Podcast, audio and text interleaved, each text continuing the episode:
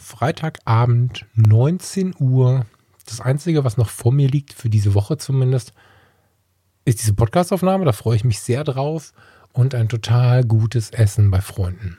Da gehe ich, wenn ich hier den Stoppknopf gedrückt habe, rüber, fußläufig und ja, hoffe, dass du auch einen so schönen Abend hast. Die Episode von heute, ich vermute, wir brauchen eine Stunde, aber ich kann es dir noch nicht genau sagen. Hast du vorbereitet? Habt ihr vorbereitet, indem ihr mir einen ganzen Sack Fragen gestellt habt? Und eine, eine Feststellung neulich im Mindclass-Podcast äh, mit dem Steffen Böttcher war, dass so eine QA-Folge, Question and Answer, wirklich wertvoll ist. Hatte ich vorher gar nicht so richtig auf dem Radar. Haben wir mal bei den Fotologen gemacht, keine Frage. Das ist ja irgendwie so ein Ding, was man halt auch immer mal macht. Aber das war also das Ding mit dem Steffen neulich im Mindclass Podcast, habe ich wirklich begeistert, weil du hast vielleicht mal eine Frage, die den einen Hörer nicht interessiert. Vielleicht interessiert sie dich nicht. In der Folgefrage ist es vielleicht andersrum. Und am Ende kann man dann doch irgendwie eine ganze Menge mitnehmen. So habe ich kürzlich, nachdem wir das gemacht haben, auch mal bei anderen Podcasts mir angehört, um die Hörerseite auch mal einzunehmen. Und da waren ganz viele spannende Sachen dabei. Und deswegen werde ich das jetzt auch nicht zensieren. Ich werde nicht sagen, oh, das ist aber eine technische Frage oder oh, das ist mir zu wenig oder zu viel Fotografie, sondern ich werde einfach mal gucken, was ich in der Zeit schaffe und hoffe, dass ich durch eine gewisse Durchmischung was finde, wo du auch Spaß dran hast. So. Vielen Dank erstmal für all die Fragen. Ich werde nicht alles schaffen, fürchte ich. Heißt aber auch, wenn ich dich jetzt nicht mit reingenommen habe, nimm es mir bitte nicht persönlich. Ich will gar nicht die Fragen irgendwie als gute oder schlechte Fragen beschreiben. Das, zwei haben sich verschrieben. Das ist irgendwie eine Autokorrekturkiste drin. Ich kann es gar nicht entschlüsseln. Und ähm, vielleicht ist es auch einfach zu viel. Ja, insofern, wenn du die Frage nicht beantwortet bekommen hast und dennoch hören möchtest oder lesen möchtest, schreib mir kurz, am besten bei Instagram und ich äh, bemühe mich, dir sehr bald zu antworten. Das ist versprochen. So. Vielen Dank erstmal. Jetzt gehen wir mal in die Sendung. Ich wünsche dir viel, viel Spaß. Hol mir noch, während die Musik läuft, schnell einen Gin Tonic und bis gleich. Herzlich willkommen bei Fotografie tut gut. Das ist dein Blog und Podcast für mehr Achtsamkeit und positives Denken in der Welt der Fotografie. Und wenn du magst, gern auch für mehr Achtsamkeit und positives Denken durch die Fotografie. Ich bin der Falk und freue mich diebisch darauf, gemeinsam mit dir über den ein oder anderen Tellerrand zu blicken. Ich übe mich, hast du vielleicht schon mitbekommen, sehr, nicht so sehr zu werten im Leben und dadurch habe ich mich jetzt mal dazu entschieden, entschlossen, so, nicht die coolsten Fragen rauszusuchen oder irgendwie ein Ranking zu bauen oder so, sondern ich versuche jetzt alle Fragen zu beantworten und auch wenn ich so denke, hä, wie jetzt, nehme ich die mit rein. Und ich, ich fange mal an, weit ab der Fotografie. Du bist Amateurfunker. Das ist völlig gut. Keine Ahnung, Jennifer Weiser, vielen Dank. Ich habe keine Ahnung, woher du das weißt. Wahrscheinlich habe ich es in irgendeinem Podcast gesagt. Du bist Amateurfunker, wie kam es dazu? Dass überhaupt noch jemand weiß, was ein Amateurfunker ist, ist irgendwie spannend, weil die Zeit so schnell weitergezogen ist. ist relativ schnell beantwortet. Ich war CB-Funker, habe mit 13 so ein CB-Funkgerät bekommen. Ich bin 1978 geboren, kann man sich jetzt ausrechnen. Und in der Zeit war das sehr, sehr populär. In der Zeit war es so, dass in jedem LKW ein CB, also wirklich in jedem LKW, ein CB-Funkgerät hing in vielen Wohnmobilen und es gab auch viele, viele, viele CB-Funk-Clubs. Also Citizen Band hieß es, also es war Bürgerfunk quasi, so ein bisschen aus den USA hier rüber gerutscht. Wer mal so alte Filme gesehen hat, der weiß, dass die LKW-Fahrer immer so über dem Kopf so ein, so ein Spiralkabel hatten und wenn sie da dran gezogen haben, dann kam so ein Mikrofon, da konnten sie dann ganz, ganz cool reinreden und äh, so ein Ding hatte ich mir mit 13 glaube, zum Geburtstag gewünscht oder so. Und habe tatsächlich so viele Leute angesteckt, dass wir nachher so mit der ganzen Klasse, die ganze Schulklasse, also es gab natürlich Ausnahmen, aber große Teile der Schulklasse und große Teile der Gleichaltrigen hier im Wohngebiet haben sich so ein Ding angeschafft. Telefonieren war noch teuer, Internet war nicht dran zu denken. Also hatte noch niemand eine Vorstellung von. Mit 13, es gab halt eine Telefonleitung, es gab keine Handys. Das war alles irgendwie schwierig und das war so unser Rückzugsort. Da haben wir dann auch schon mal bis nachts um drei irgendwie philosophiert und Geschichten erzählt und das hatte tatsächlich auch so eine gewisse Romantik der frühen Jahre, muss man sagen. Ne? Wenn du so das leichte Rauschen hörst nachts, dann siehst du so eine kleine Nadel, wie sie sich bewegt und dann wartest du, meldet er sich heute noch, meldet sie sich heute noch, was auch immer und dann hast du irgendwie vielleicht einen Moment abgepasst, wo man auch alleine ist, so mit 13, 14, 15 hat man ja auch so seinen Schwarm und ja, das war wirklich eine super spannende Zeit und auch als ich dann den Führerschein gemacht hatte, war es noch so, dass es noch sehr, sehr populär war und meine gesamte Clique hatte so ein Ding im Auto und dadurch war es halt so, wenn wir jetzt im Klickenverbund irgendwie mal weggefahren sind oder so, dann hat man halt die ganze Zeit miteinander gesprochen. So, da gab es da zwar schon die ersten Handys, aber das war erstens, mm, das hatte noch lange nicht jeder. Und die Minute, ich weiß es noch, hat 2,48 Mark gekostet. ja, das, ähm, das war CB-Funk und ich habe das halt so ein bisschen ausgebaut. Also ich, ausgebaut heißt, ich wollte halt wissen, was da so geht. Es ähm, gibt diesen Amateurfunkschein, ne, das habe ich mal angefangen, war so ein Riesenregelwerk, dass ich dann, naja, das habe ich nie zu Ende geführt und habe dann versucht, mit den Möglichkeiten, die im freien Funk, also im Bürgerfunk, so gegeben waren, das Größte rauszuholen und also das Größte an Reichweite. Damals war es ja noch so, dass du kein Internet zur Verfügung hattest und Entfernungen waren noch wirkliche Entfernungen, die gereist werden mussten oder über dieses Telefonkabel für teures Geld, Auslandsanrufe und so, für teures Geld quasi gekauft werden mussten. Und die Vorstellung, dass meine Antenne auf dem Dach meines Elternhauses, ich ähm, muss zugeben, dass ich meine Eltern zu viel überreden konnte. Ich hatte in der Hochzeit einen Schiebemast, der acht Meter lang war und oben auf diesem Schiebemast, der mit vier Drahtseilen abgespannt war, befand sich eine Antennenanlage, die nochmal acht Meter lang war und drei Meter breit war wenn man sich jetzt so ein Einfamilienhaus vorstellt, dann war bei zwei Stockwerken plus Dachgeschoss die Antenne deutlich höher als das Haus. Also man hätte die Antenne neben das Haus gestellt und sie hätte es weit überragt. Sehr weit. Und ja, da habe ich halt dann versucht, mit so ein bisschen in die Ferne zu, zu schweifen und habe mich sehr viel mit dem Thema beschäftigt. Habe versucht zu verstehen, wie das funktioniert. Man kann in den Sommermonaten mit ein paar Tricks versuchen, über, also sogenannte Überreichweiten zu provozieren. Und dann habe ich durchaus auch schon mal Leute in Italien gesprochen, so, ich glaube, Italien war so das entfernteste, was ich hatte. Und dann hat man sich versucht, seine Adresse zuzurufen, weil das waren so Floating, also das waren Verbindungen, die kamen und die gingen wieder. Und wenn man schnell genug war, dann hat man eine Woche auf zwei später eine Postkarte von dem Gegenüber bekommen. Das war unfassbar spannend. Fast noch spannender waren aber tatsächlich die Nächte. Die, die Nacht war ja auch später mehrfach noch in allen möglichen Zusammenhängen eine ganz besondere Zeit für mich.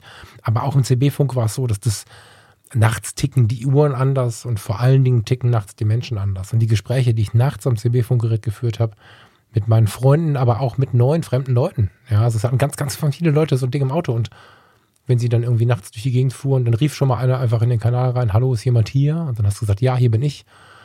Ich bin der Fall, grüß dich. Kommst du denn her? Ja, ich komme aus Magdeburg und habe mir jetzt gerade in meinem LKW hier einen Parkplatz gesucht oder bin Handelsvertreter. So, ähm, was auch immer. Und dann hat man nachts einfach sich kurz ein bisschen kennengelernt, Geschichten erzählt und demjenigen eine schöne Zeit, vielleicht auch ein schönes Leben gewünscht und dann war er wieder weg. Aber das war großartigst und hatte, das ähm, mag jetzt eigenartig klingen, aber das hatte so ein bisschen Parallelen zu Domian später. Deswegen war ich auch ein eifriger Hörer von Jürgen Domian. Bin, glaube ich, auch ein heimlicher Fan. Wenn man Fanboytum, na, weiß ich nicht. Aber ich habe jedenfalls eine riesen Achtung vor dem Mann und fand diese Night Talks unglaublich spannend. Habe ja später im Rettungsdienst die Nacht dann auch noch sehr viel wahrgenommen. Und glaube, im Kleinen träume ich noch so ein bisschen von so einer nächtlichen Call-In-Sendung. Mhm. So wo auch immer, wie auch immer. Passt nicht so richtig zur Fotografie, tut gut. Ansonsten finde ich die Idee halt schön. So. Ja. So viel zum Thema Amateur und CB-Funk. Abgefahrene Frage habe ich an der Stelle überhaupt nicht mitgerechnet. Dankeschön, Jennifer. Du hast auch noch eine zweite Frage gestellt. Die gehört auf jeden Fall irgendwo Richtung Ende. Deswegen mache ich jetzt mal weiter mit einem ganz fotografischen Thema um das jetzt wieder gerade zu ziehen quasi. Der liebe Lars Hölscher vom Selbstliebe-Projekt hat mich gefragt, ist es heute noch vertretbar, dass man Models einen anderen Körperbau retuschiert? Sehr spannende Frage, weil ich immer wieder erlebe, dass die Leute sich und andere fragen, was mache ich denn jetzt mit diesem Foto? Ein Pickel, der kommt und wieder geht, kann man meiner Meinung nach immer wegstempeln. Ansonsten gehört das ja zu dem Menschen. Also ich fotografiere ja dann doch verhältnismäßig viele Hochzeiten. Und es hat ein bisschen gedauert, bis ich es verstanden habe. irgendwie schon ganz, ganz früh angefangen. Wenn die Braut freie Arme hat und drückt ihren Oberarm an ihren Oberkörper, dann verdrängt sie natürlich Haut und Gewebe am Innenoberarm und dadurch könnte man, wenn man jetzt versucht es zu verstehen, verstehen, dass dann der Arm ja ein bisschen breiter wird. Da brauchte ich tatsächlich ein bisschen Nachhilfe, dass das ein Problem sein könnte. Ich habe das am Anfang, Jahrtausenderwende, tatsächlich nicht so richtig verstanden. Da habe ich dann ein Foto gesehen, wo ich dachte, was ein wundervolles Foto. Und dann kam die Braut und sagte, um Gottes Willen, kannst du an dem Foto was machen? Ich denke, wow, what? Was soll ich denn an dem Foto machen? Ja, meine Arme und so. Und ich habe dann immer so gedacht, ja, aber das sind doch deine Arme. hab das, ich habe es tatsächlich eine Zeit lang nicht verstanden. Ich weiß aber natürlich heute, dass Menschen sich wohl oder unwohl fühlen. Ich selbst bin auch nicht zufrieden. So. Aber irgendwie fühlt es sich in meinem Körper so an, als wenn das nur mir zusteht. Das ist ein bisschen bescheuert. Wenn ich jetzt einen anderen Mann oder eine andere Frau anschaue, da finde ich es total schön, die so zu fotografieren, wie sie sind. Wenn ich jetzt weiß, jemand hat wirklich Schmerzen, also seelische Schmerzen mit seinem, keine Ahnung, Bauch, dann können wir darüber reden, dass wir perspektivisch ein bisschen so arbeiten, dass der jetzt nicht den Fokus bekommt. Ne, da gibt es ja auch optisch relativ viele Regeln, die, wenn man sich mit der Fotografie beschäftigt, da auch schon was machen können. Also wenn du jetzt gegenüber jemanden sitzen hast und möchtest ihn porträtieren, dann macht es wenig Sinn, wenn du sagst, entspann dich und er entspannt sich oder sie entspannt sich, lehnt sich zurück und du bist viel näher an den Knien, vor allen Dingen aber am Bauch als am Körper. Dann sieht es am Ende aus, als wenn derjenige 15 Kilo mehr hätte oder diejenige, als es eigentlich ist. Da gibt es also so kleine Tricks, wo ich schon finde, dass man da schon ein bisschen hinschauen darf, wenn man weiß, was das Gegenüber denn mag und nicht mag und so. Im Großen und Ganzen mag ich es aber sehr, den Menschen zu fotografieren, wie er ist. Und wenn man sich jetzt auf einer ästhetischen Ebene so einen Menschen anschaut, ein Mann, eine Frau, dann, dann bin ich eigentlich gegen Bildbearbeitung, weil ich den Menschen eigentlich zeigen möchte, du bist gut so, wie du bist. Wenn man selber, also das heißt nicht, mach nichts, ne? wenn du dich selber unwohl fühlst und kannst was tun, kannst natürlich versuchen zu joggen, kannst versuchen zu schwimmen, aber das wie in allen Bereichen im Leben, keine Arme, keine Kekse, wenn ich nichts ändern kann, weil ich einen krummen Rücken habe und der mir nicht gefällt oder weil ich die Kilos nicht mehr runterbekomme, dann muss ich versuchen, meiner Meinung nach, das möchte ich jetzt keinem aufdrängen, aber ich möchte dann versuchen, damit im Reinen zu sein.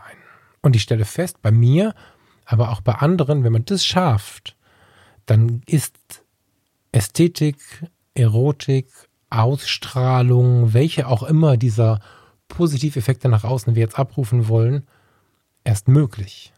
Ein Mensch, der, derselbe Mensch, ne? Doch, ist derselbe, nicht der gleiche, derselbe Mensch steht da in einer Phase, wo er denkt, boah, ich muss, also ich kann es mich nehmen, ich finde auch 15 Kilo können locker runter.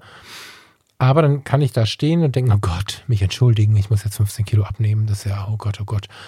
Und dann hängen die Schultern ein bisschen, da gibt es ganz viele kleine Körpersignale, die dem Gegenüber unbewusst oder wenn man sich ein bisschen damit beschäftigt hat, wie ich das gemacht habe, auch bewusst das Gegenüber wahr, nicht zufrieden, strahlt nicht, will Energie saugen. Bin ich jetzt nicht so von angezogen, weil weiß ich, wenn ich mich jetzt tiefer mit dem oder derjenigen beschäftige, habe ich nachher weniger Energie als vorher. Das ist jetzt unterbewusst so eine Sache, die, die funktioniert, aber auch bewusst, wenn man sich ein bisschen beschäftigt hat.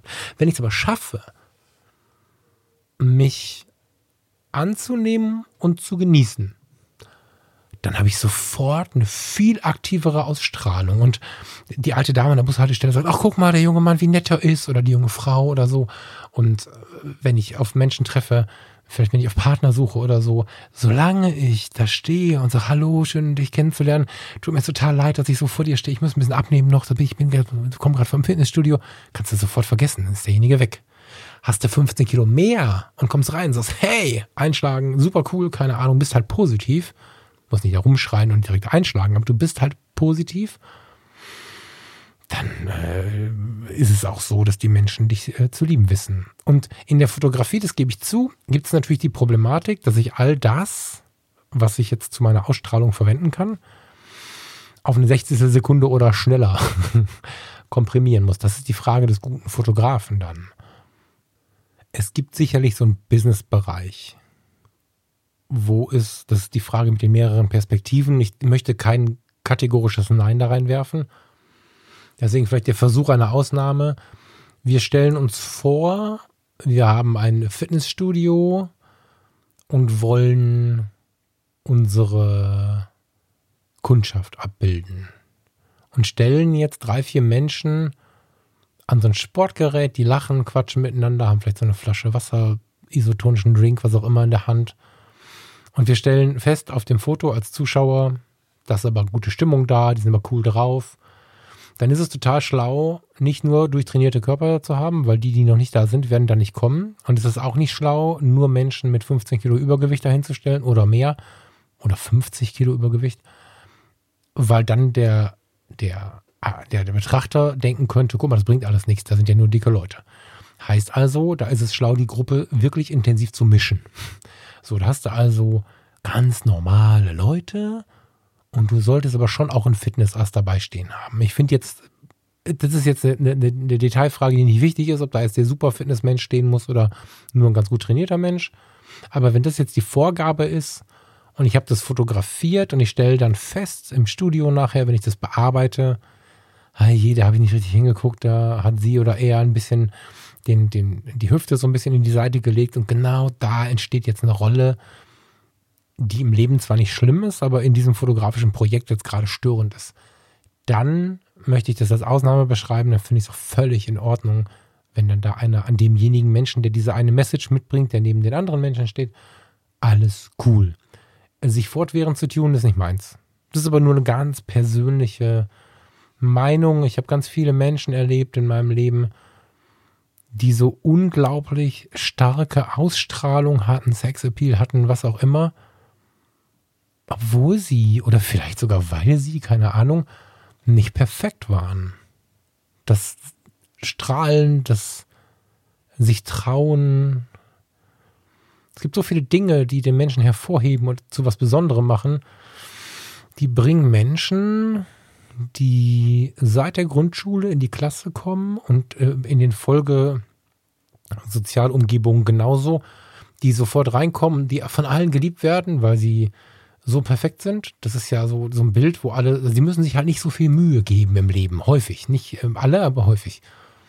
Die strahlen nicht selten nicht so sehr wie so mancher, der unperfektes Leben läuft. Deswegen bin ich ein Freund, ja, Lars, von deinem Selbstliebeprojekt. Findet ihr bei Instagram. Es gibt die tolle Episode vor drei, vier Episoden, zwei, drei Episoden, guckt mal durch meinen Feed hier, gab es eine Episode mit dem Lars, ähm, eine, eine großartige Episode, wie ich finde, und ein ganz, ganz großes Projekt. Vielen Dank, Lars, finde ich großartigst. Ich habe seinerzeit überlegt, ob ich auch mitmachen möchte. Ich weiß noch nicht. Immer noch nicht, aber danke für diese Frage. Ich finde sie großartig. Äh, so 100% beantworten kann ich sie nicht. Ich für mich persönlich wünsche mir das aber nicht. Ja, das ist so ein bisschen wie, keine Ahnung, habe eine Zeit lang in der Nähe einer plastischen Chirurgie gearbeitet, also Teil unseres Krankenhauses, des Krankenhauses, in dem ich gearbeitet hatte, war eine plastische Chirurgie. Und klar gibt es eine Wiederherstellungschirurgie und klar gibt es körperliche Situationen, die einen auch vielleicht fertig machen. Dann ist es völlig cool. Aber ich war nie ein Freund davon, sich zu sehr zu optimieren. Ne, da war, ich kann mich gut erinnern, da fragte mich mal tatsächlich eine Kollegin, ähm, wie ich das finden würde, dass sie sich jetzt die Brüste verkleinern lässt. Und da habe ich halt gefragt, naja, du Liebe, hast du denn Rückenschmerzen oder wirklich Leid? Nee. Okay. Hm, was ist denn dein Schmerz? Und dann ging es halt um Blicke, die sie bekam. Und sie war sich aber auch gar nicht so sicher, ob sie sie wirklich bekommt. Sie hat auch irgendwie weitere Sachen getragen und so. Und an der Stelle habe ich für mich halt gedacht, das ist jetzt nicht übergriffig gemeint. Also wenn jemand zuhört, der irgendwie ähnliche Probleme hat, bitte, bitte, bitte, das ist immer eine 1 zu 1 Betrachtung. In dem Fall habe ich gedacht, na ja, aber lass uns doch mal erstmal, also nicht uns, wir waren da ja nicht so verbunden, aber ich hätte, bevor es da an eine Operation geht, versucht, meinen Körper so anzunehmen und mich im Geiste damit zu beschäftigen, wie ich das denn, ja, wie ich aus der Not denn eine Tugend machen kann, bevor ich eine sehr gefährliche Narkose, eine relativ große Operation und die Gefahr von großen Narben auf mich nehme. Und da sehe ich in der Fotografie ähnlich. Ja, wenn, wenn jemand jetzt, keine Ahnung, einen großen Hintern, sehr große Brüste, gr grundsätzlich ein bisschen dicker ist, vielleicht einen krummen Rücken hat, was auch immer, dann ist das ja der Punkt, an dem man auch fotografisch da so einen Dienst tun kann. Ne? Deswegen passt das vielleicht auch ganz gut hier rein, wo man einfach schauen kann, ist es nicht möglich, dass derjenige sich so wie er ist lieben lernt? Wenn das alles nicht geht und das alles versucht ist und dann irgendwann gibt es halt den Ausweg nur noch in diese Richtung. Dann ist auch alles gut. Aber ich wünsche mir halt oftmals, dass der Mensch erstmal versucht, sich zu lieben und dem spielt natürlich der Fotograf entgegen, der beispielsweise von einer Freundin, von einer Bekannten, von einer Frau, die er in Social Media irgendwie gefragt hat, Fotos macht, Time for Paper, es gibt keine Business-Verbindung, es gibt keine Buchung, so. Und dann findet sie Fotos von sich und die sind alle retuschiert. Das sagt ja, selbst wenn man es nicht so richtig sofort wahrnimmt, unser, unser, unser Unterbewusstsein ist sehr intelligent, sehr schlau, sehr aufmerksam und sehr mächtig. Und auf der Ebene nehmen wir schon wahr, oh, ich bin wohl nicht gut genug, hat der Profi, das ist ja oft mein Blick, zu dem, der mich denn dann da in Anführungsstrichen gesprochen professionell fotografiert hat. Ich bin nicht gut genug, musste er was verändern. Und da denke ich, ah je, ah je, da kann man auch viel mit kaputt machen mit dieser Geschichte. Lieber Lars, Dankeschön. Schöne Frage. Und nicht nur Fotografie. Das mag ich ja sehr, wenn wir so ein bisschen zusammen über den Tellerrand gucken können und vielleicht an uns selber runterschauen können und ein bisschen was mitnehmen können. Eine Frage, die mich, bitte ein Foto auf Instagram. Eine Frage, die mich verwundert hat. Kannst du dir vorstellen, Heilfasten auszuprobieren? Habe ich so überlegt, Heilfasten? Wie, wie, wie? Also ich finde es super spannend, wie, wie ihr auf die Fragen kommt. Also alle Fragen her zu mir, alles. Ihr könnt alles fragen. Vielleicht ist mal was dabei, was ich so nicht beantworten kann oder darf in dem öffentlichen Kanal, aber ich finde im Leben tatsächlich keine Frage falsch, gar keine. Deswegen kannst du dir vorstellen, Heilfasten auszuprobieren. Hm. Ich zögere. Ich bin nicht zu 100% davon überzeugt, es liegt so ein bisschen in meiner Ausbildung, dass Heilfasten zumindest in der ersten Phase so gesund ist. So, also ich, äh, alle berichten positiv so, aber diese Geißelung erstmal so ganz ohne auskommen zu müssen, dieser Schock, in dem man dann so ein bisschen fällt. Ich persönlich bin nicht überzeugt, aber ich war auch lange nicht überzeugt vom Modell Sauna und mache das auch jetzt. Also wenn mich jemand von dem Modell, in, wie soll ich sagen, begeistern oder überzeugen möchte, wenn da jemand von euch Erfahrung mitgemacht hat, gerne alle Infos zu mir. Ich würde mich allerdings mehr für solche Dinge interessieren wie so ein Meditationsretreat oder so eine Meditationswochenende, Workshop, wie auch immer.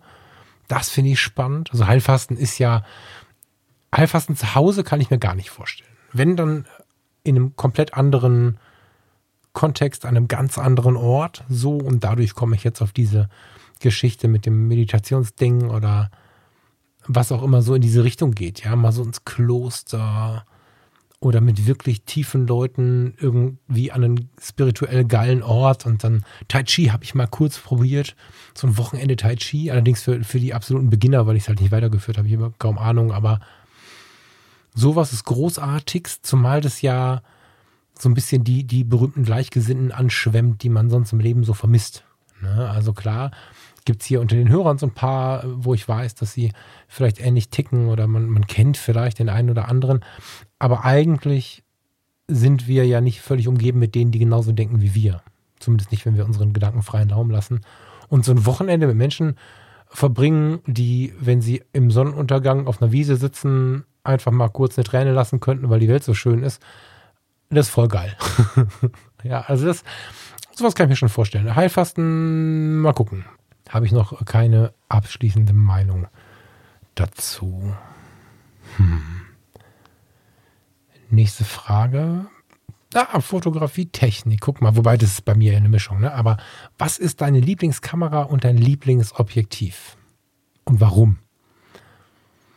Die Lieblingskamera ist tatsächlich derzeit meine EOS R. So. Weil sie mich nach Hause geholt hat in meine alte, geliebte, also haptisch geliebte Canon-Welt. So. Weil sie im Prinzip technisch eine 5D Mark IV ohne Spiegel ist. Sie ist also dezenter, sie ist kleiner, sie ist zurückhaltender. Sie zeigt mir vorher mein Bild. Ich kann mir schwarz-weiß mit einem hohen Kontrast einstellen und sehe im Display, welches wirklich gut ist. Also in dem, in der Augenmuschel, ich habe das kleine, ich habe das Backdisplay weggedreht, das benutze ich gar nicht. Sehe ich bereits, wie mein Bild aussehen wird. Und wenn es mir gefällt, drücke ich drauf. Und ob ich damit gestalte, mit wirklich viel Zeit, oder ob ich damit Reportage mache, ich habe viel weniger Ausschuss. Ich muss nicht irgendwie ein Bild machen, einschätzen, machen, tun, drehen und dann nachher hinten auf die Nachschau schauen, um dann festzustellen, uh, das war nichts, sondern was ich gut im Display sehe und fotografiere, habe ich genau so. Das ähm, war für mich tatsächlich so das, die Mischung aus modern werden und nach Hause kommen. Ich möchte nicht dieses eine Modell für immer heiligen. Ne? Jetzt ähm, haben wir heute mit den Fotologen erst, also Thomas und ich haben heute erst über die Präsentation der R5 und der R6 gesprochen. Großartigste Kameras, weit weg von meinen finanziellen Möglichkeiten gerade. Insbesondere die R5 würde mich schon reizen, aber das ist so ein, hätte ich gern, aber gibt keinen richtigen Grund. Und bei so einem Preis über 4000 Euro gibt es vor allen Dingen keinen Grund, die zu kaufen, wenn es keinen richtigen Grund gibt, sie zu haben, weil die R bietet mir alles, was ich brauche. Blendezeit ISO benutze ich und die EOS 6D, die ja äh, 2012, glaube ich, rauskam oder 13, die hat schon eine Bildqualität, die mir mehr als ausreicht. So, das ist eine ganz faszinierende Kamera und die ist halt schon acht, ja, mindestens acht Jahre alt. Ich meine acht, ja. Und damit ist natürlich die EOS R, die den, den Sensor der, der 5D Mark IV hat, ein Goldgerät. So. Also das ähm, kann irgendwann mal die Nachfolgerin werden oder so, aber ich bin da jetzt bei Canon wieder zu Hause und sie haben mit dem letzten Launch, jetzt am letzten Donnerstag, also vorgestern aus heutiger Sicht, haben sie wirklich auf eine gestern, gestern, auf eine ganz faszinierende Art und Weise gezeigt, dass sie noch oder wieder im Rennen sind. Und ähm, ja, das ist, das ist meins. Beim Lieblingsobjektiv muss ich mich ein bisschen gegen die, die, gegen die, ja, wie soll ich das sagen? Ich muss mich wehren gegen die Konkretheit der Frage. Das 135 2.0 ist ein ganz alt gerechnetes Objektiv von Canon. 135 2.0 L USM das ist ein Traum. Das liebe ich wirklich sehr. Aber es ist auch weit weg. Das ist ein Objektiv, wo man nicht so nah rankommt, wo man Menschen aus der Welt rausseziert. Wenn man auf einen Headshot geht, ist man 1,50 Meter weg oder so. Ist natürlich Corona-bedingt irgendwie ganz gut, aber ansonsten ähm, ist man dann immer noch ein bisschen auf Abstand, obwohl man nur formatfüllend den äh, Kopf, den Blick hat. Aber das Objektiv macht was mit mir. Das ist künstlerisch extrem hochwertig, wie ich finde, und das fängt Emotionen mit. Also das, das rostet sich regelmäßig an meiner Kamera fest. Stelle ich immer wieder fest. Aber ich könnte jetzt nicht sagen, weil es halt so einen engen Einsatzzweck hat, dass es mein absolutes Lieblingsobjektiv gibt. Ich muss mindestens eine kleine, eine kleine Tribüne aus drei Objektiven bauen. Ähm, und das dritte kann ich gar nicht konkret benennen. Das zweite Objektiv ist das Sigma Art 35 mm 1.4 besitze ich dieser Tage gar nicht. Würde ich, also wir stellen uns vor, meine Bestellung bei Westlotto würde funktionieren, würde ich Freitagabend 19 Uhr, Fotokoch hat gerade zugemacht, ich würde morgen früh um 9 Uhr losfahren und mir das 3514 Sigma kaufen, das Art, weil das mir auf der 5D Mark II, 3 und auf der 6D wirklich das mit Abstand liebste Objektiv war. Für so Reportage, ein bisschen was von der Umgebung sehen wollen, Menschen aber auch so ein bisschen im Fokus haben, war es genauso gut wie für intime Fotos, wo du einfach nah zusammensitzt, wo du, wo du Nähe darstellen möchtest, aber du bist halt noch nicht im Bereich 24 mm. Auch ein super spannender Bereich, 24.1.4, aber ich will es jetzt nicht völlig übertreiben mit meiner langen Liste. Aber das 35.1.4, das war echt ein Tausendsasser und der Look, den das Objektiv gemacht hat, war um Längen spannender. Also nur für mich. Ne? Ich glaube, das rein, rein von der Betrachtung her ist das ähm, 3518, was ich für die RF, äh, für die R habe, wirklich, wirklich ein sehr, sehr gutes Objektiv. Es hat auch, hat es ein Bildstabi? Ja, genau, es hat ein Bildstabi drin und so ist wirklich gut. Aber das Sigma, irgendwann hat es bei mir mehr gematcht. So. Ich würde sofort tauschen, aber ich glaube, es passt nicht ganz überein, was ähm, die Wertigkeit angeht das ähm, Canon-Objektiv, das 35 mm, was ich habe, kostet 500 Euro oder so. Da sieht man 700. Aber das würde ich sofort tauschen. Also das 35 RF, was für die RP und die R gerechnet ist, würde ich sofort tauschen gegen das Sigma EF, also das, was ich adaptieren muss. Ähm, ja, 35 mm Art 1.4. Das hat einfach, ich kann es dir nicht genau sagen, aber es hat was ganz, ganz Besonderes für mich persönlich. Ich weiß, dass es nicht äh, für alle Menschen gilt, aber bei mir ist Technik und, und die Bindung zur Technik halt wirklich auch wichtig. So.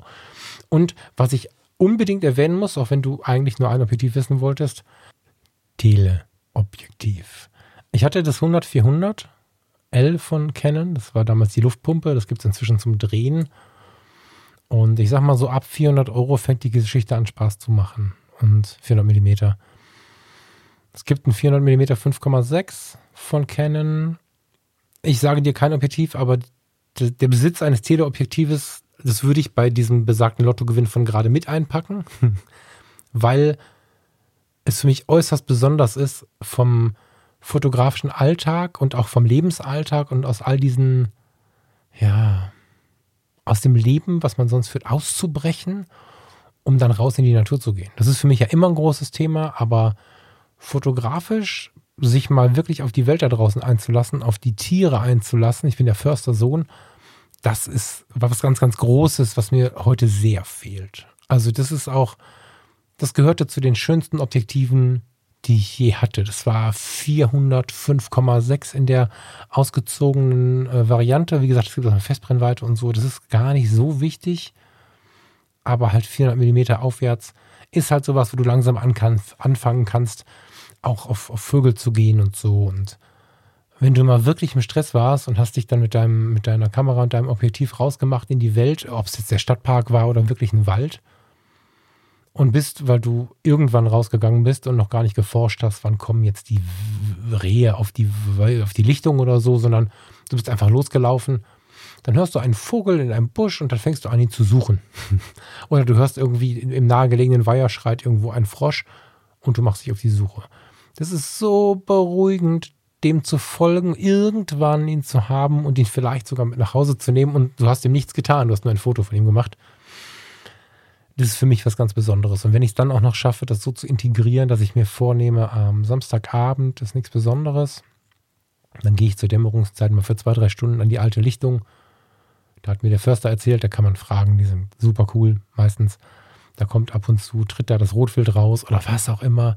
Und dann da wirklich in freier Natur mal die Tiere zu fotografieren, zu beobachten, wie sie leben. Selbst einfache Stockenten, die wir von jedem Weiher und von jedem Schlossgraben kennen, können, wenn man sich Zeit lässt und sich mal eine Stunde da hinsetzt, so viel ja, transportieren. Also die haben ein Sozialleben. Der eine mag den anderen ein bisschen mehr, ein bisschen weniger. Hammer. Also große Werbung an der Stelle als äh, drittes Lieblingsobjektiv für alles über 400 Millimeter wenn man sich auf diese Welt einlässt, hat man vielleicht nicht coole Fotos im Massenblick. Gibt ja durchaus den einen oder anderen, der über den Eisvogel oder, oder den Adler am, am, am Feldrand irgendwie lächeln muss. Ich finde es unfassbar cool. Und es ist ähm, ein so intensives Verlassen unserer Welt. Großartigst. Also noch intensiver auch, als ich es zum Beispiel bei Makrofotografie empfinde, wo man ja auch irgendwie seine, seine normale Umgebung verlässt. So. Ja. Guck mal, halbe Stunde ist rum. 35 mm, war so, glaube ich, das lauteste, ne? 3514. Habe ich ganz viel in der Karibik benutzt. Und auf unserer ersten Tour durch die Karibik gab es ein Lied, was diesen Sommer bestimmt hat. Und eigentlich bin ich nicht der Charts-Typ, der immer nur die Charts rauf und runter hört. Aber das Ding steht für mich bis heute für Sommer im Februar, für Mittelamerika, für Costa Rica, für Panama, für Mexiko, für Cartagena, Kolumbien, für Honduras. Deswegen hören wir jetzt zusammen Hymn for the Weekend von Coldplay.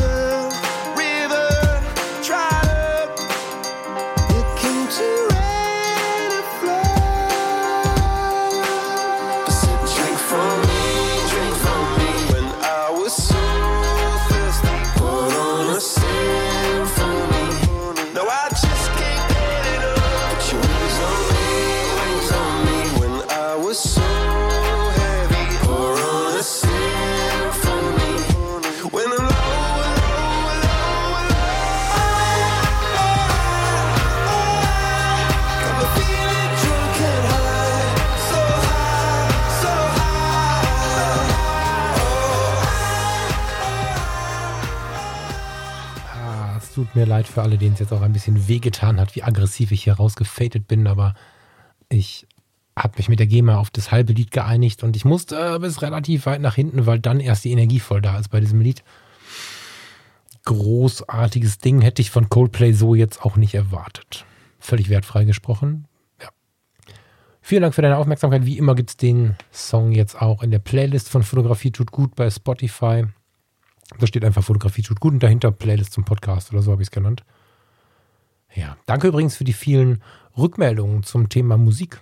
Das ist ähm, eine Sache, die mich wirklich sehr freut, dass so positiv angenommen wird, dass ich mich traue, so viel von Tellerrand zu Tellerrand zu springen. Dass ich nicht sage, hier kommt Grunge, hier kommt Jazz, hier kommt deutsche Musik, hier kommt amerikanische Musik, sondern es ist ja wirklich so, dass ich von Sendung zu Sendung springe wie ich auch und, und, du wahrscheinlich auch durch unsere Tages- oder wie wir durch unsere Tageslaunen springen. Und ja, das ist eine Sache, die mich sehr freut. Ich habe diese Playlist neulich auch mal am Stück gehört und muss gestehen, jetzt habe ich natürlich die Episoden aber auch ein bisschen im Kopf. Muss man mal schauen, wie das ohne funktioniert, aber ich mag sie sehr. Nicht, weil ich irgendwie meine Auswahl feiern möchte oder so, gar nicht, sondern weil ich mich bei jedem Lied, was ich da ausgesucht habe, an Dinge erinnere und jetzt neuerdings auch an die Episode die ich mit diesen Liedern aufgenommen habe. Dazu passt vielleicht ganz gut. Wo habe ich denn jetzt diese Frage? Das fällt mir jetzt gerade ein, das hatte ich jetzt so gar nicht vor. Mm. Was inspiriert dich? Wie bringst du dich in diese kreative Stimmung? Fragt Momentum Fotografie. Es gibt dazu eine Episode, da geht es um den kreativen Flow, ähnlich heißt sie auch. Hör sie dir gerne dazu mal an. Das ist so vielleicht die beste Antwort, aber es ist nicht so nett zu sagen, hör dir mal die Episode an. Es gibt natürlich verschiedene Möglichkeiten für mich, für dich, für uns alle, in so einen kreativen Flow zu kommen. Und es gibt auch da Tagesform und so weiter. Aber ich empfehle halt da auch sehr in sich selbst hineinzuhören. Also bei mir geht es zum Beispiel sehr gut mit Musik. Wenn ich dieser Tage zum Beispiel an meinem Buch schreibe, dann darf es nicht viel Text sein, weil das lenkt mich ab. Ich kann nicht nicht zuhören. Das heißt also, ich brauche Musik, die wenig Text hat. Dann höre ich mir gerne instrumentale Geschichten an, wie Till Brönner sie zum Beispiel manchmal macht. Ja, sowas reizt mich. Und ich habe so eine Playlist gefunden auf Spotify, die heißt irgendwie Pop Instrumental oder so. Das ist dann so Interpretationen von, von bekannten Pop-Songs irgendwie, die dann, die dann instrumental irgendwie aufbearbeitet sind. Die finde ich ganz nett. Es gibt instrumentale Filmmusik, all solche Geschichten. Das ähm, kann ich zum Beispiel bei solchen schreibaktiven Tätigkeiten oder wenn ich hier was vorbereite für den Podcast oder wenn ich mich auf so eine 1 zu 1 Geschichte vorbereite oder so.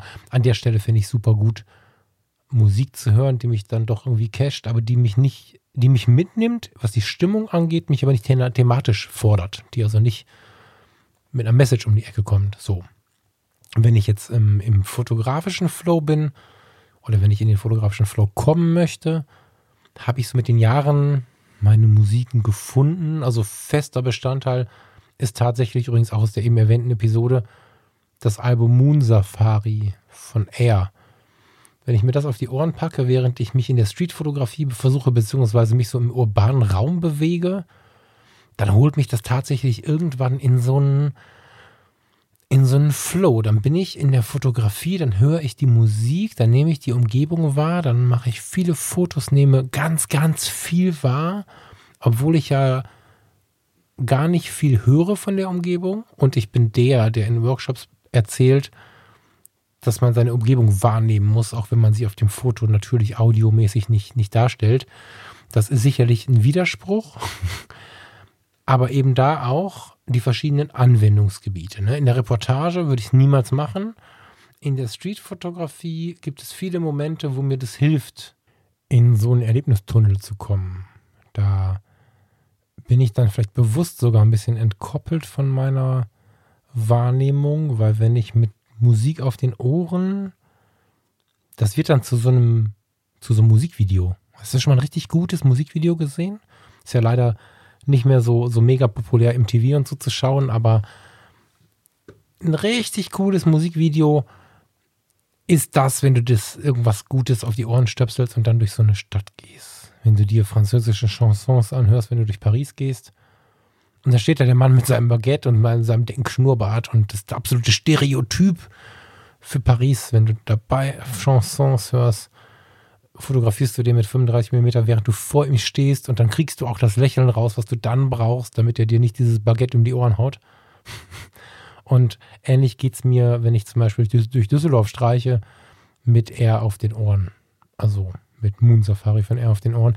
Da kann man sich von inspirieren lassen jetzt, keine Frage, das kannst du machen.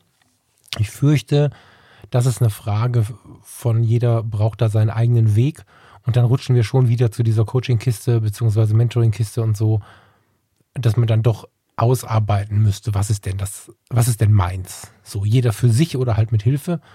Ich persönlich habe da so inzwischen meine Inspirationswege gefunden. Wenn wir so über die Menschenfotografie nachdenken, dann ist es wieder was anderes. Dann finde ich es schon ganz gut, während einer Fotografie-Session Musik zu hören, dann aber eher während einer Indoor-Session oder während einer sehr intensiven Outdoor-Session, wenn man irgendwie alleine ist, wenn es denn passt und nicht irgendwie dadurch tolle Naturgeräusche zerstört werden, kann das helfen, wenn mein Gegenüber davon gecached wird. Das ist dabei absolut wichtig. Also, wenn wir jetzt irgendwie ein Homeshooting machen und ich versuche, eine Frau oder einen Mann in so einer ganz warmen, intensiven, heimeligen Atmosphäre zu fotografieren, unabhängig, ob man da jetzt im Winterpulli sitzt oder nur irgendwie ein halb geknöpftes Hemd anhat, damit es nicht billig oder komisch wirkt und damit derjenige sich auf den Fotos erkennt, ist, glaube ich, Musik ein toller Helfer. Ne? Mit Bedacht eingesetzt natürlich, in viel Absprache und so. Ja.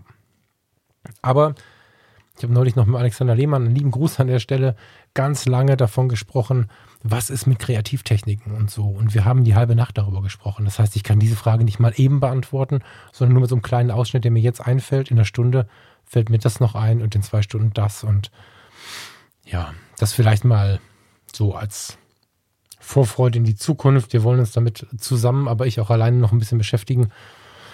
Da kommt bestimmt noch ein bisschen mehr. Dazu passt aber vielleicht die nächste Frage von Bitte ein Foto. Bitte ein Foto hat jetzt die zweite Frage geschickt und die dritte war dann übrigens, kann man dir mit so vielen Nachrichten auf den Wecker gehen? Die werde ich nicht beantworten, habe ich aber zumindest herzlich gelacht. ähm, die zweite Frage war, wirst du vielleicht auch mal Coachings, Workshops anbieten, Porträt und Psychologie, vielleicht online oder live? Jo, auf den Punkt. Also Ich habe schon Workshops gegeben, alleine oder auch zusammen mit dem Thomas Jones bei den Fotologen. Ein legendäres Wochenende, falls jetzt jemand zuhört, der dabei war. Ich feiere es bis heute. Ich habe immer mal wieder Anfragen auf, ähm, ja, ich suche das richtige Wort. Ne? Eigentlich sagt die Welt immer 1 zu 1 Coachings, andere sagen, wenn man es wiederholt, Mentorings.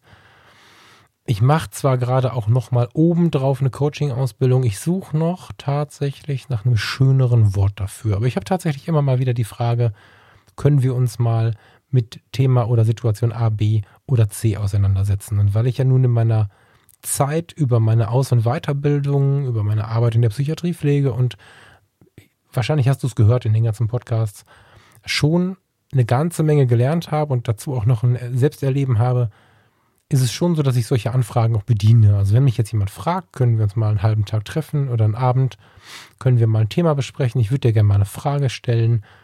Dann ähm, ist es jetzt auch, bevor ich diese Coaching-Ausbildung, die ich jetzt noch oben drauf setze, so, dass ich das schon mache. Ne? Ich bin nicht in der Lage, das zu verschenken. Das ähm, ist an der Stelle dann vielleicht ganz wichtig zu sagen, damit es da keine falschen Vorstellungen gibt, damit keiner böse ist. Ich es total wichtig, dass man immer transparent miteinander ist. Und es klar ist, auch das kostet schon ein paar Euro, auch wenn ich den Preis niedriger halte, als jemand, der schon tief in diesem Coaching-Geschäft drin ist. Mm. Thema Workshops ist ja sogar noch viel präsenter. Es hätte, wenn Covid-19 uns nicht dazwischen geschossen hätte, einen Workshop in Nizza gegeben dieses Jahr, einen in New York, da war ich ein bisschen spät, aber einen in Nizza mit Thomas Jones und Karl Beermann vom Gate 7 Podcast und das wäre im Prinzip inhaltlich äh, ein wenig in Anlehnung an unseren letzten Workshop in Kassel gewesen das ist sehr schade, dass das ausgefallen ist, wird aber in 2021 nachgelegt. Wir haben die Verbindung ähm, in Nizza so gehalten, dass wir das alles nicht gecancelt haben, sondern einfach nur aufgeschoben haben. Dieser Workshop wird stattfinden. Da werden wir uns über die Fotologen melden. Über Fotografie tut gut werde ich mich mit Sicherheit auch melden, wenn da ein Datum klar ist. An der Stelle vielleicht der Hinweis, der Monatsbrief, den du auf der Webseite www.fotografietutgut.de bestellen kannst ist ein sicherer Newsletter, kommt einmal im Monat nur, ein sicherer Newsletter, der dafür sorgen wird, dass du das nicht verpasst, falls du da Interesse dran hast. Und ich überlege auch gerade noch, das ist aber noch gar nicht gar, ob wir mit Fotografie tut gut anfangen sollen. Ich hatte ein paar Fragen aus eurer Ecke, ob wir das nicht mehr machen sollen. Und ich überlege ernsthaft, da eine kleine Serie draus zu machen. Habe mindestens zwei Interessenten die das Ganze auch ganz spannend aufsättigen würden. Ich finde es ganz interessant, sowas zu zweit zu machen. Das mag ich total. Und ich kann mir gut vorstellen, dass wir vielleicht Ende diesen Jahres oder Anfang nächsten Jahres schon mal so ein, so ein erstes Ding machen, dass einer dieser noch nebulösen Menschen und ich uns zusammensetzen, was planen und sagen, 10 bis 15 Leute von euch, habt ihr Lust, wir fahren an diesen oder jenen inspirierenden Ort und sehen mal, dass wir nach dem Wochenende ein bisschen positiver und ein bisschen glücklicher sind als vor dem Wochenende.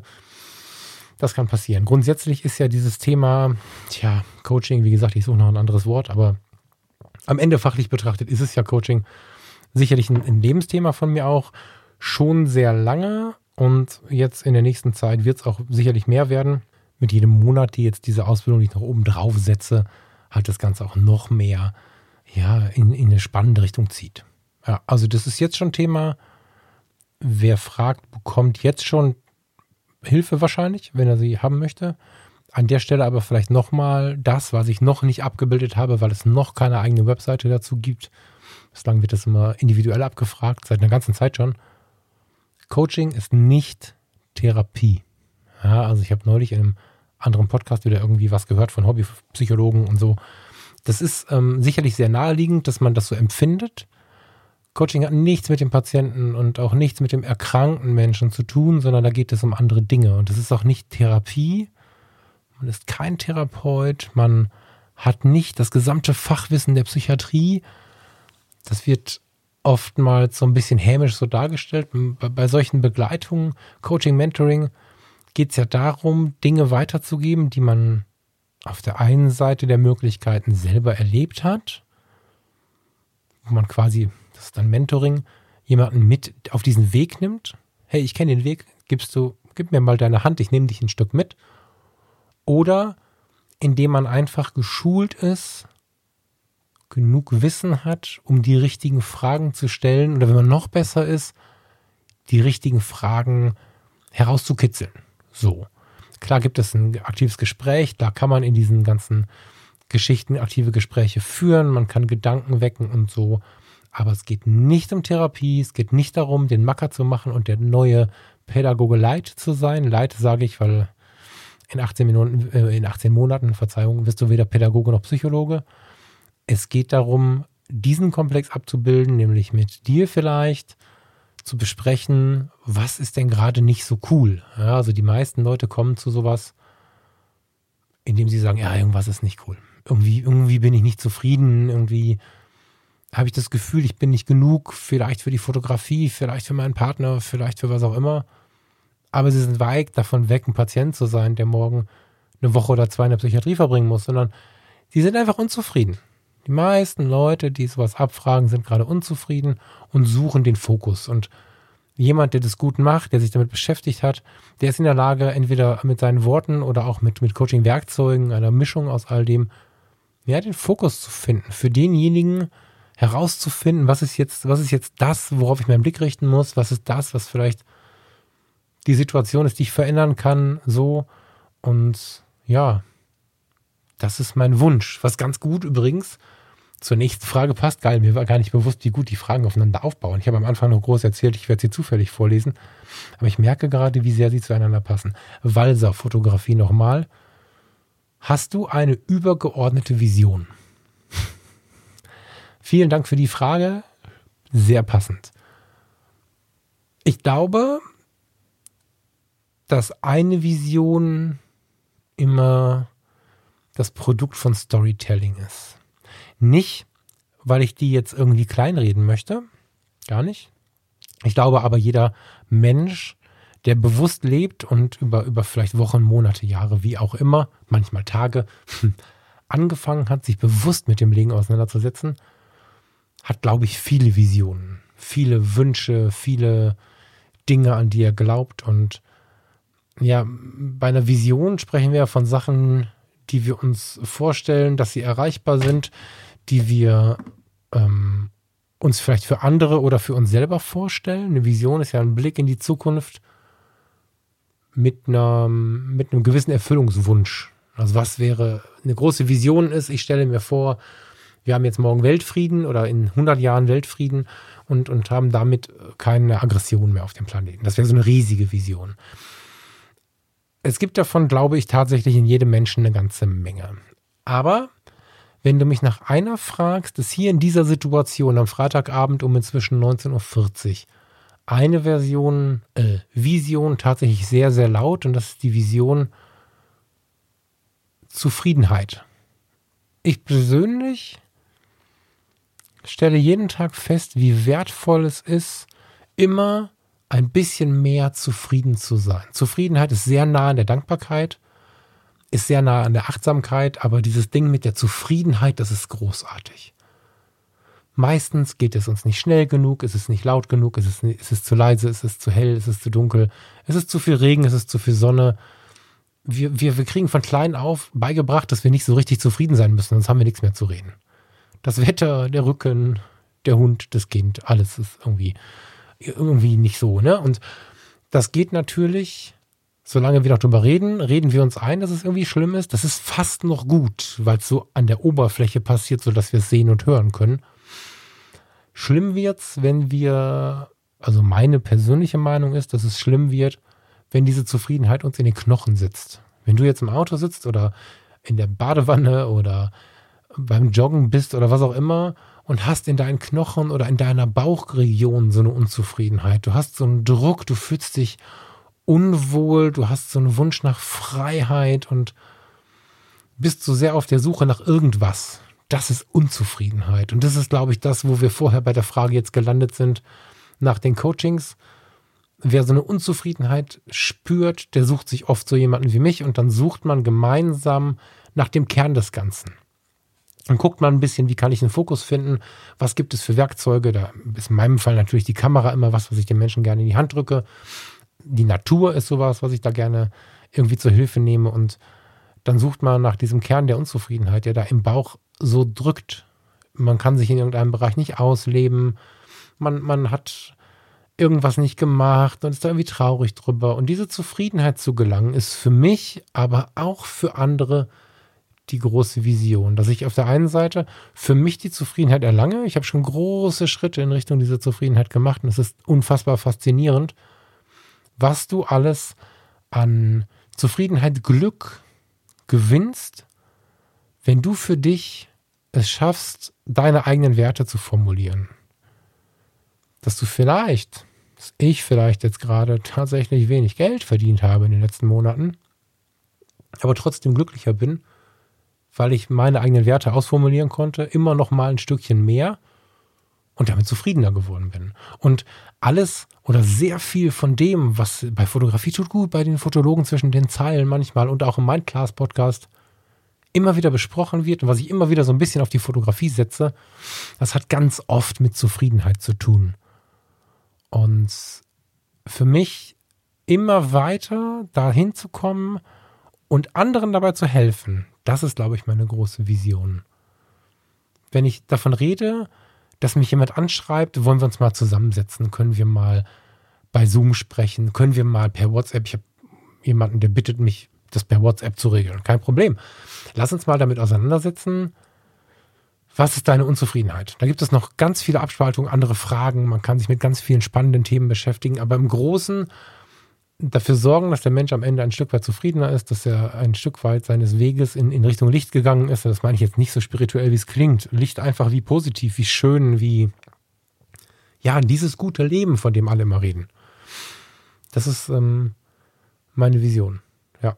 Meine Vision ist nicht, der größte Fotograf zu werden, indem ich Jim Rakete in, in, da fange ich da ganz zu stottern, guck mal.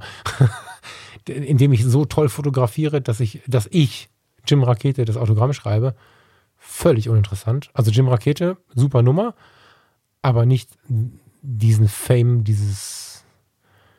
Ich brauche den Thron halt nicht. Er übrigens auch nicht. Durfte ich feststellen. Toll. Tolles Erlebnis. Aber mit der Fotografie als einem möglichen Werkzeug von vielen, den Menschen so ein bisschen mehr Zufriedenheit zu schenken, wow, das ist schon eine übergeordnete Vision. Ähm, vielen Dank, liebe Jennifer, für diese Frage. Großartig. Da muss ich jetzt mal gucken, dass ich so ein bisschen. Haben wir noch ein bisschen Fotografie? Welche Fotografie-Apps nutzt du auf dem iPhone? Deine fünf wichtigsten Bücher im Regal. Boah. Auch wieder Momentum-Fotografie. Also Fotografie-Apps nutze ich die Foto-App aus dem iPhone tatsächlich. Ich habe mir kürzlich Carbon runtergeladen. Das fand ich ganz geil. Da geht es um Schwarz-Weiß-Fotografie. Und da wird es auch schon dünn. Ne? Ich habe natürlich Aufnahme-Apps, also Audioaufnahme-Apps. Das macht aber jetzt wenig Sinn für die Fotografie. Ja, kann ich dir. Ich, nee, ich nutze das iPhone. Ich finde die integrierte, also iPhone 11 habe ich jetzt hier. Ich finde die integrierte Kamerafunktion völlig gut. Ich habe natürlich irgendwie Lightroom drauf und so, ne? Irgendwie Photoshop Express, dass man einfach mal wirklich was richten kann, falls man es verbockt hat, das Foto aber irgendwie schön und wichtig ist. Aber Carbon mit C geschrieben finde ich irgendwie noch ganz cool. Photoshop Camera, das ist dieses neue Ding aus der Cloud. Ja, und jetzt wird es schwierig. Was soll ich sagen? Die Corona-Warn-App.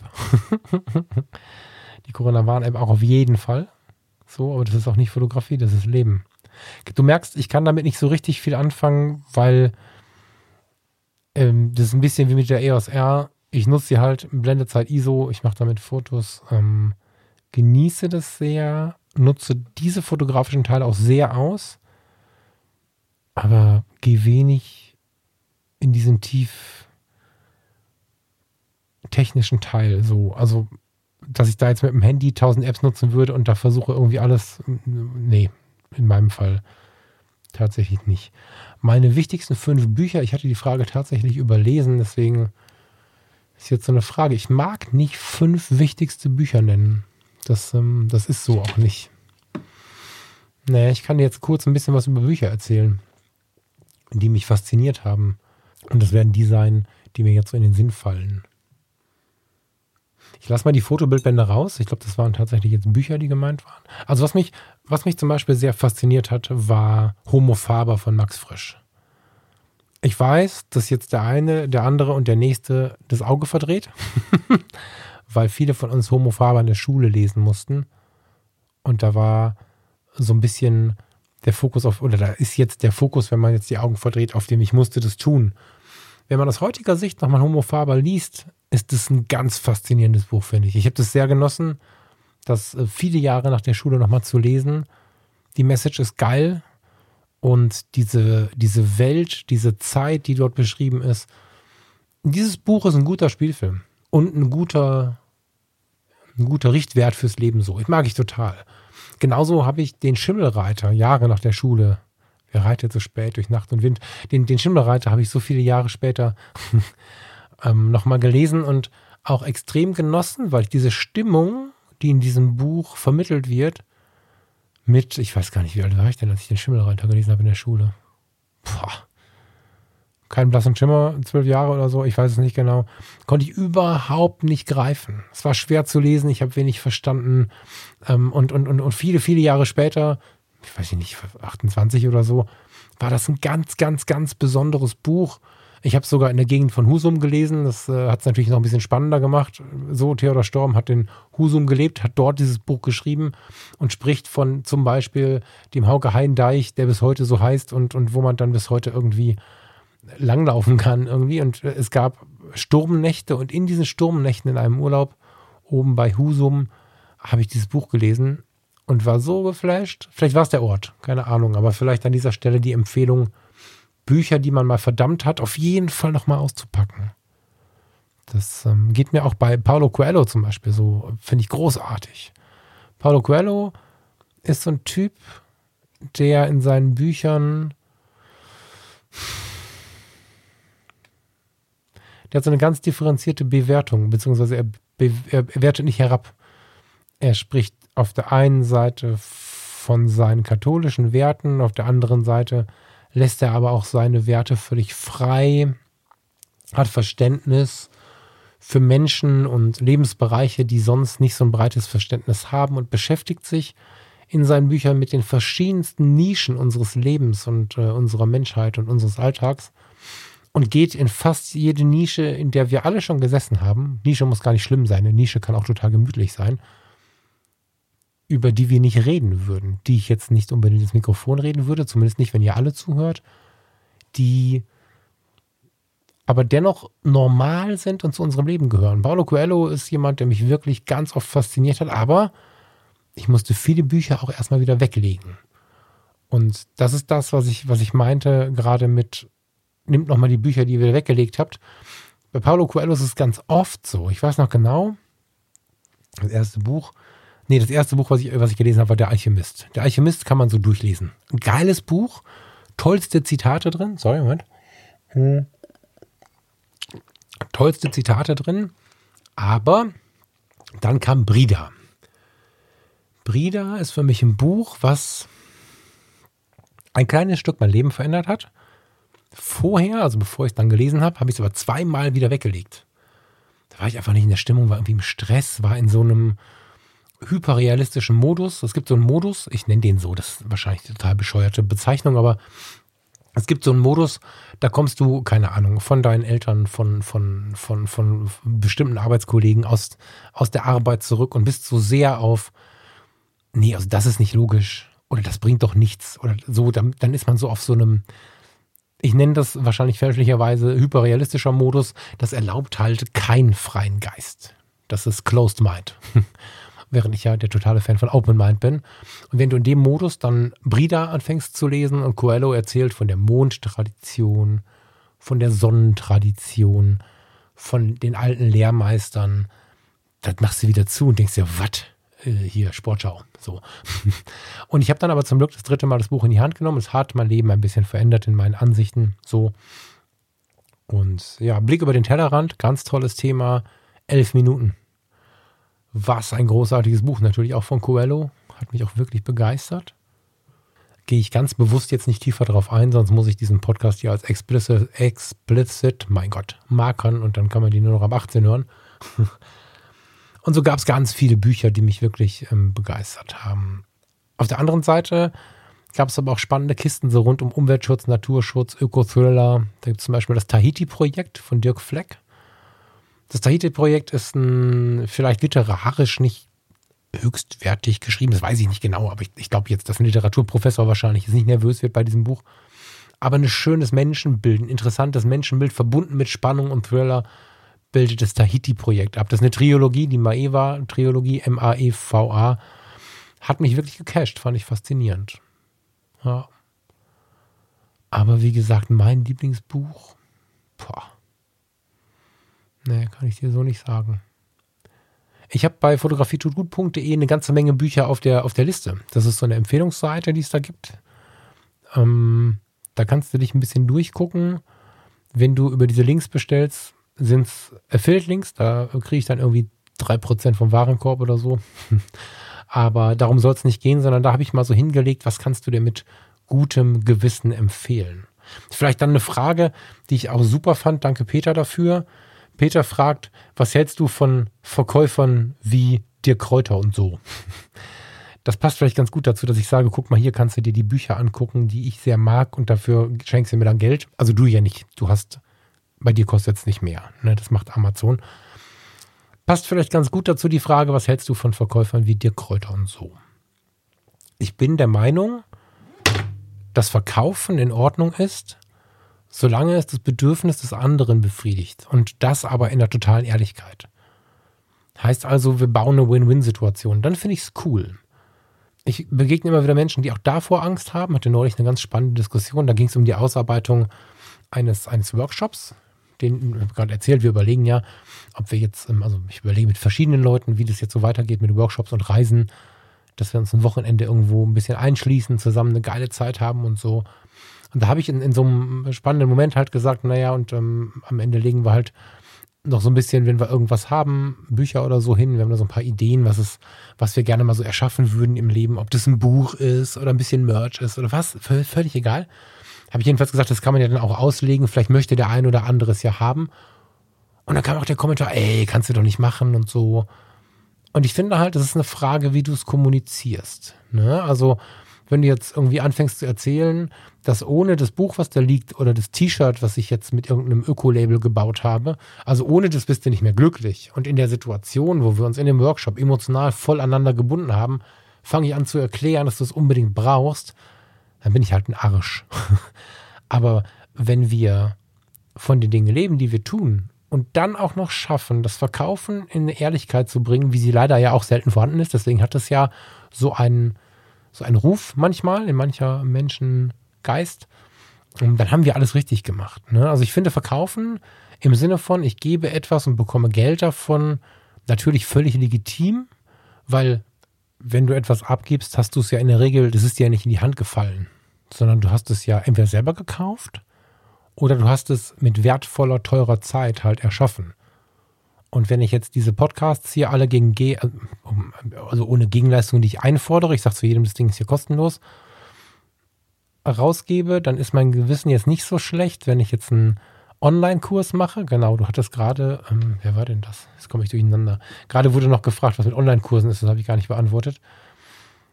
Ja, ich überlege ja, einen gewissen Kurs zu machen, von dem ich glaube, dass der den Menschen wirklich weiterhilft. Dafür werde ich aber viele, viele Stunden Recherche und dann nachher auch Aufnahme investieren müssen. Den kann ich nicht wie diese Podcasts hier verschenken. Und in dem Punkt finde ich dann Verkaufen geil. Ich habe eine Frage bestimmt schon 20 Mal bekommen, konnte die im Einzelnen ansatzweise lösen, aber dafür ist einfach mehr Information, mehr Input nötig. Das heißt, wir müssen, das ist die Social Media Frage übrigens, glücklich in Social Media. Wie kann ich damit umgehen? Wie kann ich damit glücklich werden? Ohne mich zu vergleichen, ohne nur das Negative aufzunehmen. So, da gibt es ähm, in allen möglichen Facetten immer wieder die Frage, die kommt, weil ich in den ganzen Formaten dann doch eher pro Social Media bin und sage, dass ich ganz gut damit umgehen kann. Und ich meine nicht irgendwie, wo ich klicken muss und wie ich das bediene, sondern was ich mit meinem Geist mache, ohne da äh, tief depressiv die App wieder zu schließen. so, und so eine Frage, da habe ich jetzt schon ein ganz gutes Konzept. Wenn ich die jetzt als Online-Kurs rausgebe oder als Hörbuch, ich sage besser Hörbuch, Online-Kurs ist auch so ein abgelatschter Begriff, da hast du dann ein paar Stunden, die du anhören kannst. Da habe ich echt Blut und Schweiß reingegeben. Und das ist was, da finde ich Verkaufen völlig in Ordnung. Was dir Kräuter da macht, da muss man einfach betrachten, für welchen Bereich des Verkaufens wird es denn angewendet. Ja? NLP zu benutzen, um jemandem was zu verkaufen, was er nicht braucht, finde ich halt nicht cool. Wenn mich aber der Mensch jetzt zum hundertsten Mal gefragt hat, hast du eine Lösung dafür? Und ich sage, ja, ich habe eine Lösung, aber das dauert echt, boah, ne? dann, dann finde ich es völlig legitim, dafür Geld zu nehmen. Das sollten jetzt nicht 999 Euro sein, weil ich dir jetzt versuche zu verkaufen, dass das dein Leben verändern wird. Aber es ist schon in Ordnung, dafür Geld zu nehmen. Das finde ich schon.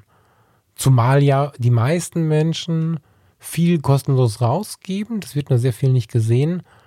Und am Ende ja dann über die einzelnen Sachen, die sie verkaufen, überhaupt erstmal das Geld verdienen. Ne? Diese ganzen Podcasts, die ich mache, das hat eine ganze Menge mit Liebe zu tun, aber gar nicht so richtig viel mit Geschäftssinn, weil klar traue ich mich manchmal, wenn ich wieder mit zugekniffenen Augen sage ich dann, guck mal bei fotografietutgut.de, scrollst du nach ganz unten, da ist so ein A und da kannst du dann mal klicken, wenn du die Podcasts geil findest. Und dann ist da, je nachdem, was ich gerade brauche, irgendwie vielleicht ein neues T-Shirt drauf von Armed Angels oder keine Ahnung, ja. Also auch Träume sind da drauf, fette Uhren oder so ein Kram. Also da, da ist alles von der Gurke für 1,40 bis hin zu irgendwie einer, einer, einer Oris-Uhr, alles Mögliche dabei. Und ähm, das ist ja aber kein Preis, den ich draufschreibe im Sinne des Verkaufens. Und deswegen, oder vielleicht gerade deswegen, denke ich schon, das Verkaufen also für Dinge Geld verlangen, völlig in Ordnung ist. Man darf halt nicht vergessen, und da muss ich mich auch regelmäßig erinnern, dass wenn man Dinge konsumiert, dass man selten Dinge konsumiert, die jemand macht, weil er irgendwie Millionär ist, Privatier ist und die ganze Zeit und die ganze Arbeit da reinsteckt, weil er einen liebt. so, ne? Er liebt vielleicht die Sache, die er tut, aber irgendwoher muss er ja auch was verdienen. So. Und das Ding mit dir Kräuter, ich möchte den jetzt nicht ich möchte den in keiner Weise bloßstellen. Die Gefahr besteht natürlich, wenn ich jetzt die eine oder die andere oder die nächste Sache ein bisschen aufschlüssele. Der Mann ist nicht nur schlecht, ja, ich weiß, dass viele Leute irgendwie immer gegen ihn meckern. Das ist nicht so. Es ist auch immer die Verantwortung desjenigen, der diese Inhalte übernimmt, was er damit macht. Ne? Du kannst mit einem Messer eine Gurke für einen Gin Tonic schneiden oder Menschen umbringen und das ist genau das Ding. Dirk Kräuter hat eine große Macht über die Worte und ich bin mir dir dieser Macht der Worte sehr bewusst und plädiere deswegen an die Menschen, die mit den Worten umgehen können, immer, dass sie aufpassen sollen und frage ganz oft, ob sie sich bewusst sind, was sie da für eine Waffe in der Hand halten. So. Das fasst es vielleicht ganz gut zusammen. Wenn du das Gefühl hast, wenn jemand das Gefühl hat, wenn ich das Gefühl habe, dass jemand mit Worten versucht, mich so ein bisschen zu verdrehen, dann finde ich es nicht cool. So. Farina. Was wolltest du schon immer mal ausprobieren? Ich bin mir ziemlich sicher, nicht alles hier erzählen zu können und zu wollen. Aber ich habe ein unglaubliches Problem damit, wenn Menschen mich nach einer Sache fragen. Wobei es ist nicht so formuliert. Nee, es ist nicht nach der einzelnen. Es gibt nicht nur eine Antwort scheinbar. Fotografisch, fotografisch das ist jetzt ein Traum. Ne? Ist ausprobieren wollen das gleiche wie ich will das unbedingt? Keine Ahnung. In den Geist schreit mir so ein Robert Lebeck-Moment, ja, so von einem Menschen, der das Vertrauen sonst nicht gibt, das Vertrauen zu bekommen, fotografisch, auf so einer künstlerisch-fotografischen Art, das Leben darzustellen. Das fände ich spannend wie Romy Schneider ihn gelassen hat damals. Drei Tage in Quiberon übrigens nach wie vor ein heißer Tipp für alle, die klassische Fotografie mögen und die, die, die, die alte Zeit mögen. So. Hm. Heißt, beschäftige mich ja, wer die Fotologen und den Mindclass-Podcast und so hört, schon gerade so ein bisschen mit diesen Denkumwegen, die viele Künstler so gehen und finde es unglaublich spannend, fotografisch mit denen zu arbeiten. Nicht videografisch, bewusst fotografisch, bewusst langsam, bewusst mit dem Blick auf den Menschen, auf diesen einen Moment auf diese Darstellung, vielleicht sogar schwarz-weiß, Korn, wie es früher so war. Und da fände ich es spannend, tatsächlich. Das ist was, was ich unbedingt ausprobieren möchte, aber nicht weiß, ob ich da rankomme. Unbedingt mit so einem Menschen, von dem das alle wollen. Die Möglichkeit zu bekommen, in sein Privates zu schauen und dann mit der Kamera ein bisschen Zeitgeschichte zu schreiben im Kleinen. Udo Lindenberg fällt mir zuallererst ein. Ist ein Mensch, der bestimmt auch polarisiert, wenn man sich mal mit ihm beschäftigt. Aber wenn man zum Beispiel gegen die Zeit nee, um Gottes Willen, stärker als die Zeit, also dieses Album sich mal anhört. Das ist jemand, wo es mich faszinieren würde, mal ja, ein bisschen Zeit zu bekommen, um ein paar Mal diese 60. Sekunde zu fotografieren, um ein paar Mal Erinnerungen zu schaffen, die aber nicht dieser Mensch auf der Bühne sind oder äh, auf der Autogrammstunde oder so, sondern in Socken auf dem Sofa, in den Dünen, an den Orten, wo sie sich wohlfühlen. Ja, so Frau Merkel. Das ist nicht erreichbar, ist mir klar. Aber das würde ich gerne, das würde ich gerne erleben, das würde ich gerne ausprobieren tatsächlich, weil ich glaube, dass es was verändern kann. Die Menschen haben ganz oft von Politikern, Künstlern so ein vorgeprägtes Bild. Und Tim Hensler hat dieser Tage erst in, in, einer, in einer Talkshow gesagt, ich glaube bei Max Lanz war das, wenn alle Politiker so sprechen würden, wie Hubertus Heil mit ihm gesprochen hat, nachdem er geweint hat, jetzt Covid-19 gab es so eine Situation, die ist viel geteilt worden, vielleicht hast du es mitbekommen, dann hätten die Menschen vielleicht ein bisschen mehr Verständnis für diese Kiste. Und in diese Richtung hat auch Robert Lebeck gearbeitet, indem er einfach versucht hat, abseits der, der üblichen Ansichten diese Menschen zu fotografieren. Er hat Helmut Schmidt zu Hause fotografiert, ganz unprätentiös mit der Kippe auf dem Sofa und dennoch ohne ihn vorzuführen, sondern ganz sympathisch, ganz, ganz natürlich. Und das ist was, was ich unglaublich gerne ausprobieren würde wenn ich die Chance bekommen würde, mit diesen Menschen in Kommunikation zu treten. Große Politiker, wobei großes, großes ein Wort, das ist mir schon wieder zu viel Wertung und Bewertung. Politiker, die im Rampenlicht stehen, die vielleicht für einen gewissen Punkt stehen. Ein Comedian, der immer lustig sein muss, wie er melancholisch ist, bei grauem Wetter am Meer. Den, den Schauspieler, den Sänger, die Sängerin, die Schauspielerin, in ihren privaten Momenten, in so einer Situation eins zu eins, wo wir auch da vielleicht die Frage stellen können, was sind deine Unzufriedenheit? Das alles kann ich natürlich mit ganz vielen Menschen erleben und ich möchte gar nicht diese Leute im Rampenlicht glorifizieren, darum geht es mir nicht. Und ich genieße und freue mich total, dass ich jetzt schon so viele Leute auf diese Art und Weise, so vielen Leuten auf diese Art und Weise begegnen kann. Aber es ist natürlich nochmal eine ganz andere Sache, wenn du so einen Dienst tun kannst. Es ist ein Dienst, den Menschen Verständnis zu geben, vielleicht daran teilzuhaben, dass solche Leute ein bisschen mehr gesehen werden. Ja, diese RTL 2 Home Stories, muss man ein bisschen aufpassen, weil die sehr reißerisch sind. Aber das Wort Home Story an sich macht ja Sinn.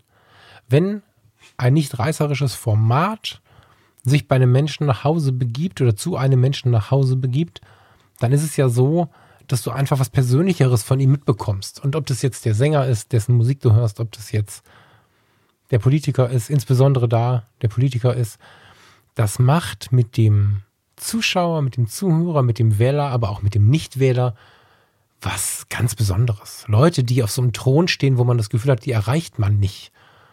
Wenn man da Momente teilen kann, mit denen halt der Zuschauer nicht gerechnet hat. Es gab eine ganz, ganz tolle Sendung im ARD. Jetzt muss ich ernsthaft überlegen, wie der Mensch hieß.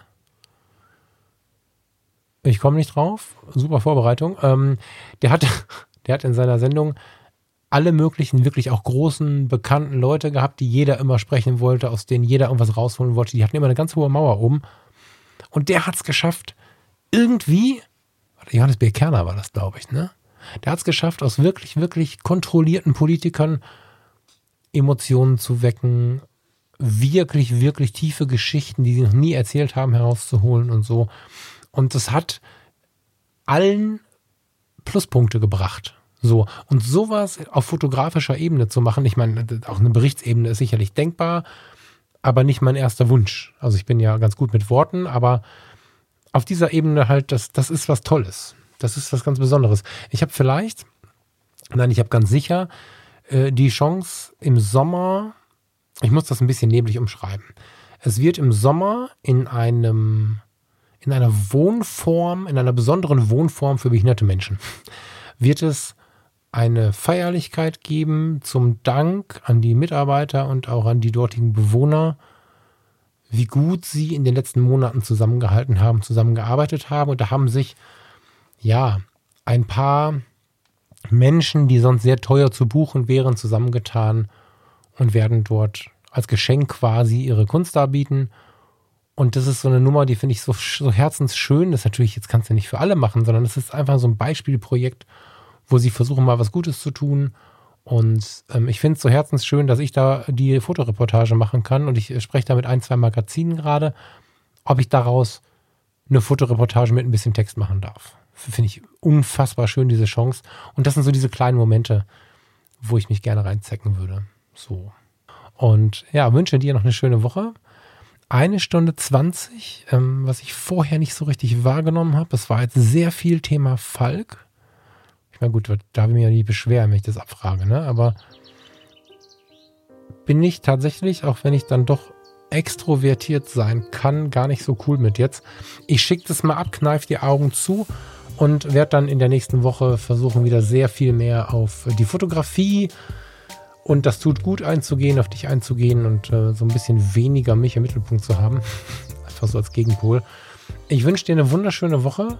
Wenn du mal Themenideen hast für eine ganze Sendung, weg jetzt von so einzelnen Fragen, sende mir die gerne zu weiterhin. Ich freue mich total darüber. Und wenn ich mal wieder Bock auf ein FAQ habe, äh, auf ein QA habe, dann werde ich mich bei Instagram melden und freue mich total auf weitere Fragen. Jetzt konnte ich leider nicht alle vorlesen. Wie gesagt, schick sie mir nochmal oder wenn dir beim Hören jetzt eine Frage gekommen ist, dann hau sie mir rüber. Am besten bei Instagram. Dann habe ich so ein bisschen sortiert und dann bekommst du deine Antwort. Nicht wundern, der eine oder andere hat schon eine Frage bei mir liegen. Das kann auch mal dauern. Also ich habe gerade sehr viele Kanäle und, und ähm, To-Dos offen, aber die Antwort ist versprochen. Manchmal kommt sie später als gedacht, aber sie ist versprochen.